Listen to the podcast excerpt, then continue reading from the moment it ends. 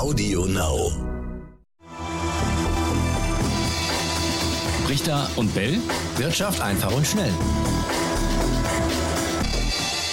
Herzlich willkommen, ihr da draußen, zu einer neuen Folge von Brichter und Bell Wirtschaft einfach und schnell. Etienne ist ja in Elternzeit, wie ihr wisst, und deshalb freue ich mich, dass Bianca Thomas heute wieder mit dabei ist. Hallo Bianca. Hallo Raimund, hallo ihr da draußen. Ich freue mich auch sehr. Bianca, wir haben uns ja zwei Themen vorgenommen für heute, nämlich Holz und Inflation. Klingt vielleicht erstmal ein bisschen merkwürdig, hängt aber doch irgendwie zusammen, oder? Das äh, hängt zusammen. Es geht also um die Preise und gerade beim Holz sind die ja wirklich explodiert, haben sich verdoppelt, verdreifacht.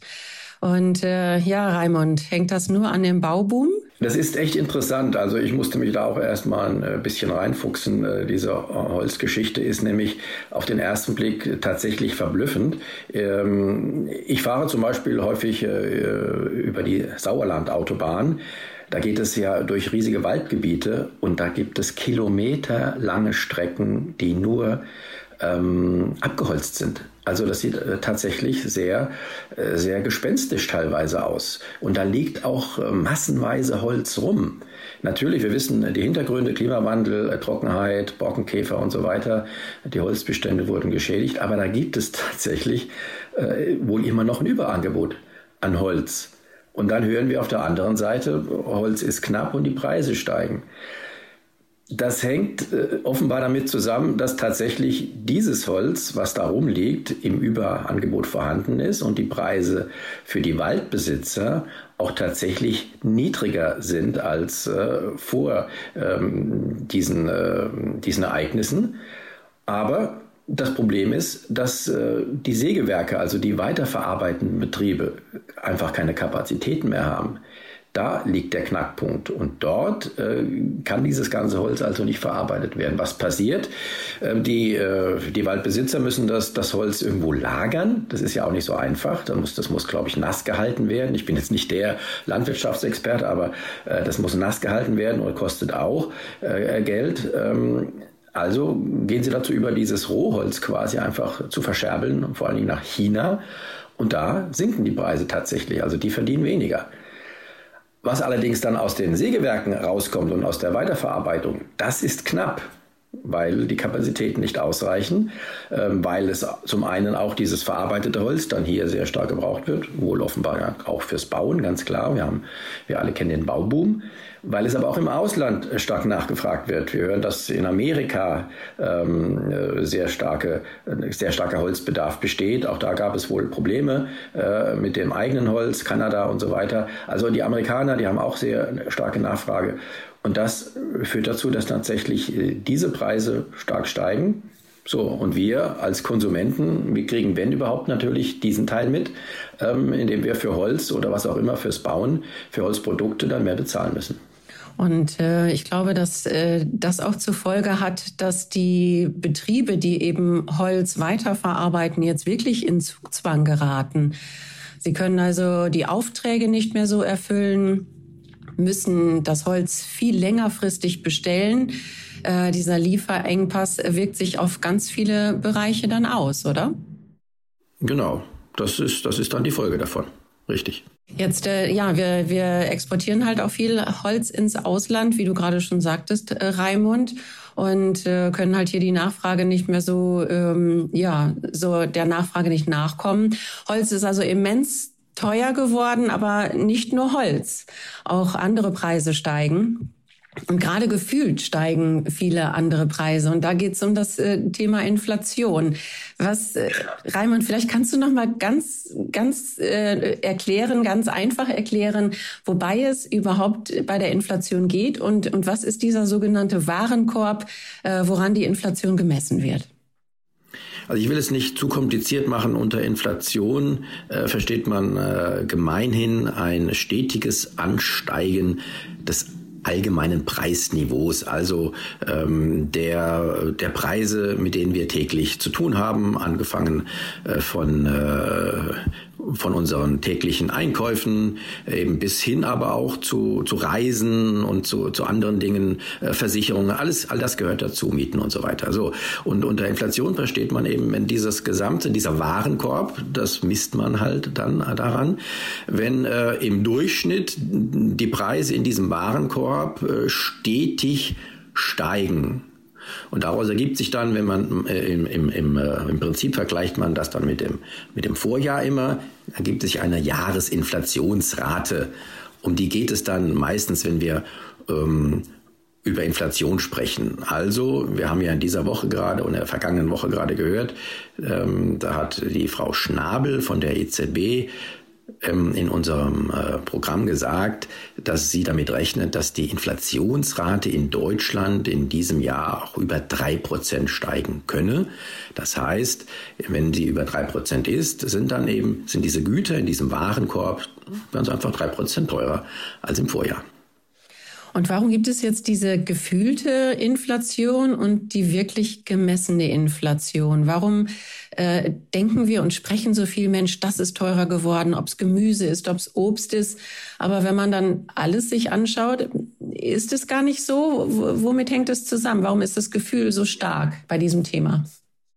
Also nach meinem Dafürhalten hat da Frau Schnabel auch im Interview ein bisschen ähm, in die falsche Richtung argumentiert. Natürlich, diese gefühlte Inflation gibt es. Ähm, die, das heißt, äh, wir, wir äh, orientieren uns vor allen Dingen an den Dingen, die wir sehr häufig äh, kaufen und wahrnehmen. Also äh, zum Beispiel äh, außerhalb Corona-Zeiten war das, wenn wir Restaurants besuchen. Ne? Das haben wir also, ähm, wenn wir essen gehen. Das machen wir ja alle sehr relativ häufig. Und wenn es da, wenn da die Preise steigen, äh, merken wir das sehr äh, stark, fühlen das sehr stark. Wenn aber äh, auf der anderen Seite wiederum die Preise fallen für äh, Produkte, die wir vielleicht nur alle paar Jahre mal kaufen, was weiß ich, für ein neues Laptop, neuen Computer, neues Handy, dann merken wir das nicht so. Und das ist diese gefühlte Inflation. Aber aus diesen beiden, aus diesen beiden Produktarten und aus allen Produktarten zusammen ergibt sich ja diese Inflationsrate und die gemessene Inflation, die ist dann doch relativ objektiv, ganz objektiv kann man das nie sagen, relativ objektiv. Und wenn Frau Schnabel selbst sagt, in diesem Jahr rechnet sie mit mehr als drei Prozent, dann ist das schon eine Größe, die nicht nur von der gefühlten Inflation beeinflusst wird. Das ist tatsächlich dann eine tatsächliche Inflation eben von mehr als drei Prozent. Und äh, welche Gefahren gibt es denn, wenn Dinge teurer werden? Es gibt doch auch Bereiche, die sich sicher darüber freuen. Wenn jetzt Friseurtermine teurer geworden ist, äh, sind, die haben natürlich auch äh, einen höheren Aufwand, um alles Corona-konform zum Beispiel ähm, ja, zu haben und, und müssen sehr viel mehr Aufwand betreiben dass es dann vielleicht etwas teurer wird und Friseure verdienen eh relativ wenig, ist es doch eigentlich besser, wenn auch die Preise steigen, oder nicht? Das kommt immer darauf an, äh, ob es gut oder schlecht ist. Wir als Konsumenten haben es natürlich lieber, wenn die Preise nicht steigen. Im Zweifelsfall, wenn sie sogar fallen, finden wir das gut. Es wurde ja sogar in den letzten Jahren häufig über das Gegenteil geredet, über von steigenden Preisen oder fallende Preise. Und äh, wir alle erinnern uns ja noch vielleicht daran, dass der ehemalige EZB-Chef Mario Draghi vor diesen fallen, fallenden Preisen sogar gewarnt hat, ähm, äh, indem er es Deflation nannte, also das Gegenteil von Inflation und fallende Preise seien schlecht für die Wirtschaft, weil die äh, Konsumenten, das ist ein Argument, dass man immer wieder hört, dann ihre, ihre Konsumentscheidungen einfach aufschieben würden, weil sie sagen, oh, wenn das billiger wird, dann warte ich noch damit. Was ich für eine recht fragwürdige Argumentation halte. Wir alle freuen uns, wenn es billiger wird und wir nehmen dann in, im Zweifelsfall eher das sogar mehr in Anspruch und kaufen etwas mehr. Also ich sehe äh, das nicht als Gefahr an. Äh, steigende Preise sind dann schon eher, wenn sie wirklich langfristig steigen. Und darüber sollten wir gleich nochmal reden, ob das äh, tatsächlich eine langfristige Gefahr ist, dass die Preise langfristig weiter steigen oder ob das nur eine vorübergehende äh, Sache ist. Wenn sie tatsächlich auf lange Sicht immer weiter steigen, dann kann sich da so eine Spirale, so eine Preis-Lohnspirale in Gang setzen. Du sagst, die Friseure äh, wollen mehr haben und dann wollen andere, die äh, woanders beschäftigt sind und mehr für einen Friseurbesuch zahlen müssen, wollen dann auch mehr Lohn haben. Dann steigen wiederum die Löhne und dann äh, haben die Unternehmen wieder höhere Kosten, höhere Lohnkosten, erhöhen dann ihre Preise, die steigen dann wieder, was die Arbeitnehmer wieder als Argument Wind nehmen, höhere Löhne zu verlangen und so weiter und so weiter. Und das gibt dann diese Lohnpreisspirale.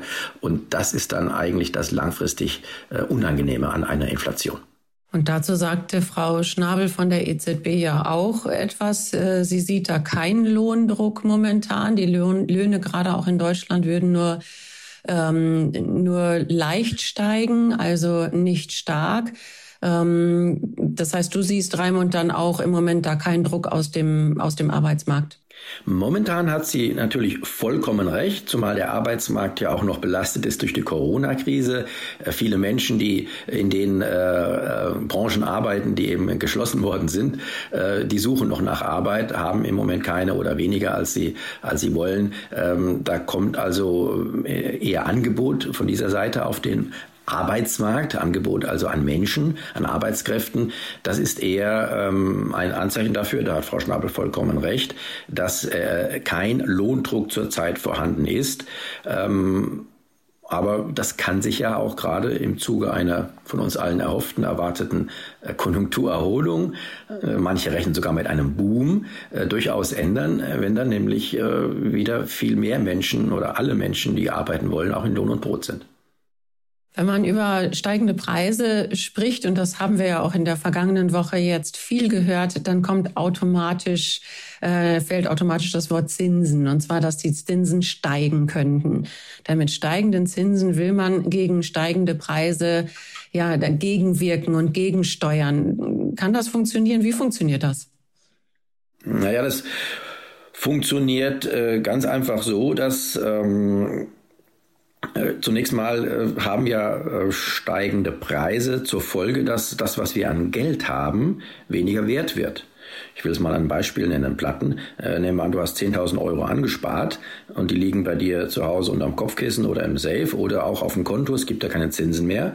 Und wenn wir dann die 3% Inflation haben, dann sind diese 10.000 Euro nach einem Jahr nur noch 9.700 wert. Also 300 Euro weniger Kaufkraft weil die Preise gestiegen sind. Das Geld ist entwertet worden, sagt man dazu auch im, im Umkehrschluss.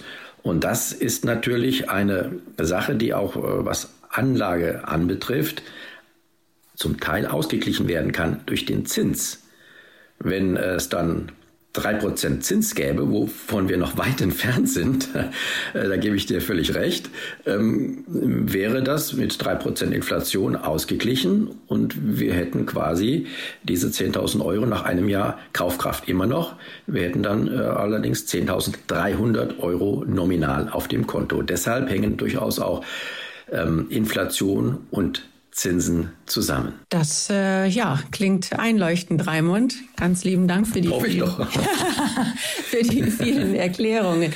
Das heißt, ähm, auf der anderen Seite, ähm, ja, es freuen sich auch viele, wenn die Zinsen niedrig bleiben. Äh, man kann ja günstiger ein Haus bauen, man kann sich günstiger ähm, Dinge anschaffen, wenn man halt nicht so viel Zinsen dafür zahlen muss. Und ähm, ja, wenn die Zinsen steigen, äh, wie du gerade schon sagtest, dann ähm, äh, verlieren äh, oder bekommen dann die Sparer mal wieder mehr Geld auf dem Konto, richtig? Alles hat zwei, alles hat zwei Seiten, ganz genau. Diejenigen, die sich Geld leihen wollen, die äh, mögen steigende Zinsen nicht. Diejenigen, die Geld haben, es im Zweifelsfalle dann auch verleihen. Wenn ich es anlege äh, bei, der, bei der Bank oder Sparkasse, ist es ja nichts anderes, als dass ich das Geld verleihe. Äh, das machen sich auch die wenigsten bewusst. Äh, dann freue ich mich natürlich darüber, dass ich Zinsen bekomme. Also man muss immer beide Seiten sehen. Und die Zinsen, die Leitzinsen werden durch die Notenbanken bestimmt. Äh, die Europäische Notenbank für den europäischen Raum, dann die Federal Reserve zum Beispiel für den amerikanischen Raum, wo wir ja auch häufig hinschauen, was sich dort tut. Was denkst du, Raimund, wann werden die gezwungen, sich dann doch zu bewegen? Die Notenbanken haben sich auf die Fahnen geschrieben, äh, zuletzt einen, äh, eine Inflation von mehr als zwei Prozent. Und wenn wir in diesem Jahr drei Prozent haben, in, in Deutschland äh, sind das mehr als zwei Prozent. In den USA übrigens äh, gab es die, die letzte Jahresinflationsrate gerade für April mit über vier Prozent, also 4,2 Prozent. Ähm, äh, da gibt es also ein Überschießen. Normalerweise würde man erwarten, die Notenbanken müssen, werden dann auch ihre Zinsen erhöhen und werden das Geld knapp machen. Und ähm, sozusagen verhindern, äh, dass die Inflation weiter steigt. Das ist allerdings im Moment noch nicht zu erwarten, weil äh, das Gegenteil ja gerade erst der Fall war. Sie haben Billionen und Aberbillionen, wir haben darüber auch in, in dem Podcast hier schon häufig gesprochen, erst in die Märkte, in die Welt, in die Wirtschaften gepumpt. Und äh, das lässt sich nicht so schnell alles zurückdrehen. Ähm, ich bin sogar der Meinung, wenn die Notenbanken dann tatsächlich ihre Zinsen und das war stark erhöhen würden und auch äh, diese Anleihekaufprogramme, mit denen sie ja Geld in die Märkte pumpen, plötzlich einstellen würden, würde das wieder zum Gegenteil führen, nämlich zu einem heftigen äh, Einbruch zunächst der, ähm, der Finanzmärkte, auch der Aktienmärkte und in der Folge dann auch zu einem äh, zu einer großen Wirtschaftskrise wieder. Und das ist dann immer so ein äh, so, ein, so, ein Ping-Pong-Effekt. Also wenn tatsächlich die Notenbanken es dann übertreiben würden mit Zinserhöhung, äh, gäbe es wieder die nächste Krise. Und da ist natürlich die Schwierigkeit von Seiten der Notenbanken, das jetzt in so ein in, in so ein Gleichgewicht, so ein einigermaßen ein, ein, ein Gleichgewicht zu bringen. Ähm, da möchte ich ehrlich gesagt nicht in der Haut der Notenbanker stecken. Aber meine Erwartung ist langfristig für die nächsten, äh, sagen wir für dieses Jahrzehnt, äh, dass die Zinsen, äh, ja, sie werden auch wieder mal steigen. Sie sind ja gerade in Deutschland auch im Minusbereich gewesen, zum Teil schon. Also, dass wir dann schon wieder mal in Richtung ein, zwei Prozent kommen können in Deutschland. Aber dass wir keinen großartigen Zinsanstieg sehen werden, der nämlich dann über, sagen wir, 3%, 4%, 5% hinausgeht. Darf ich noch Aber das gilt, es, gilt es abzuwarten. Das ist äh, meine persönliche Erwartung. Ja, dann noch ganz kurz zum Schluss deine Meinung, Raimund. Was ist denn gesünder für eine Wirtschaft, wenn es etwas höhere Zinsen gibt oder wenn es 0% oder sogar ja, Minuszinsen gibt, wie gerade? Das lässt sich äh, so pauschal Bianca gar nicht beantworten. Es hängt tatsächlich von der Situation ab, in der sich die Wirtschaft befindet. Ähm, und hier spielt immer äh, da habe ich mich einige Jahre mit beschäftigt, ähm, der Zustand des Finanzsystems, des Geldsystems eine große Rolle.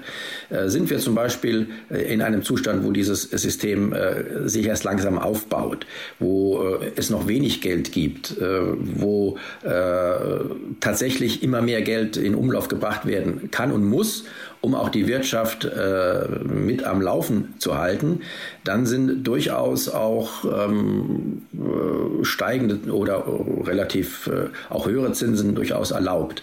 Wenn aber sich die, äh, und das habe ich jetzt in den letzten Jahren und Jahrzehnten beobachtet, wenn sich aber dieses, ähm, diese Massen an, an Geld ja schon so groß ausgeweitet haben, und wir berichten ja äh, schon äh, laufend darüber, äh, dass so viel Geld in Umlauf ist, ähm, wenn äh, es da tatsächlich, äh, da ist die Wirtschaft auch davon abhängig, dass dieses Geld auch vorhanden bleibt und eben nicht wieder eingesammelt wird, äh, zum Beispiel durch steigende Zinsen, weil auch viele ja verschuldet sind in diesem, in, in, in, in diesem Ausmaß. Man muss sich immer vorstellen, das, was an Geld in Umlauf ist, ist nur deshalb in Umlauf, weil sich jemand in diesem Ausmaß auch verschuldet hat.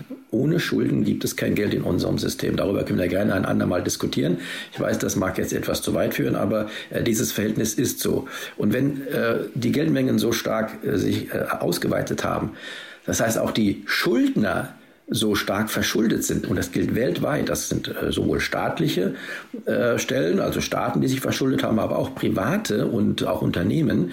Und wenn da die Schulden so groß sind und die Zinsen in einem größeren äh, Ausmaß steigen würden, dann gäbe es massenhaft Pleiten, die wiederum neue Pleiten nach sich ziehen, weil andere, die jetzt Forderungen haben, nicht mehr ihr Geld bekommen. Und das geben dann eine große Weltwirtschaftskrise. Vor diesem vor diesem Punkt standen wir durchaus äh, im äh, März, April letzten Jahres und das haben die Notenbanken dann eben mit, ihren, mit ihrem Gegensteuern verhindert, dass es soweit kommt. Also, äh, ich will damit sagen, weil du hast gefragt, sind Zinsen, niedrige Zinsen oder hohe Zinsen gut für die Wirtschaft? Äh, wenn die Zinsen jetzt steigen würden, hoch wären, ähm, würde das ganze System zusammenbrechen und das wäre, wäre auch wieder schlecht für die Wirtschaft. Also in der Situation, in der wir uns jetzt befinden, um es abschließend zu sagen, sind niedrige Zinsen nicht nur gut für die Wirtschaft, sie sind sogar unabdingbar, um dieses System am Laufen zu halten. Wir müssen einfach nur schauen, wie lange sie so niedrig bleiben, denn die Preise steigen. Wir müssen für einige Dinge halt wieder etwas mehr bezahlen. Aber das kann auch ein kurzfristiger ähm, Effekt sein, der sich vielleicht schon in einiger Zeit wieder, wieder ausgleicht. So sagt es zumindest die Frau Schnabel von der EZB. Ja, ich denke, wir haben jetzt knapp 20 Minuten. Ähm, da haben wir unsere Zeit, die ich mit Etienne immer verbringe, quasi verdoppelt. Aber das macht nichts. Ähm, hat mir sehr viel Spaß gemacht, mit dir zu diskutieren. Und äh, ihr da draußen, wenn ihr Fragen habt, meldet euch gerne wieder unter Brichter und Bell ähm, ntv.de und äh, dann haben wir dann vielleicht noch ein paar Fragen von euch, ein paar Kommentare, die wir dann in den nächsten ähm, Folgen besprechen können. Also macht's gut da draußen. Ciao, ciao. Ciao, ciao. Richter und Bell. Wirtschaft einfach und schnell.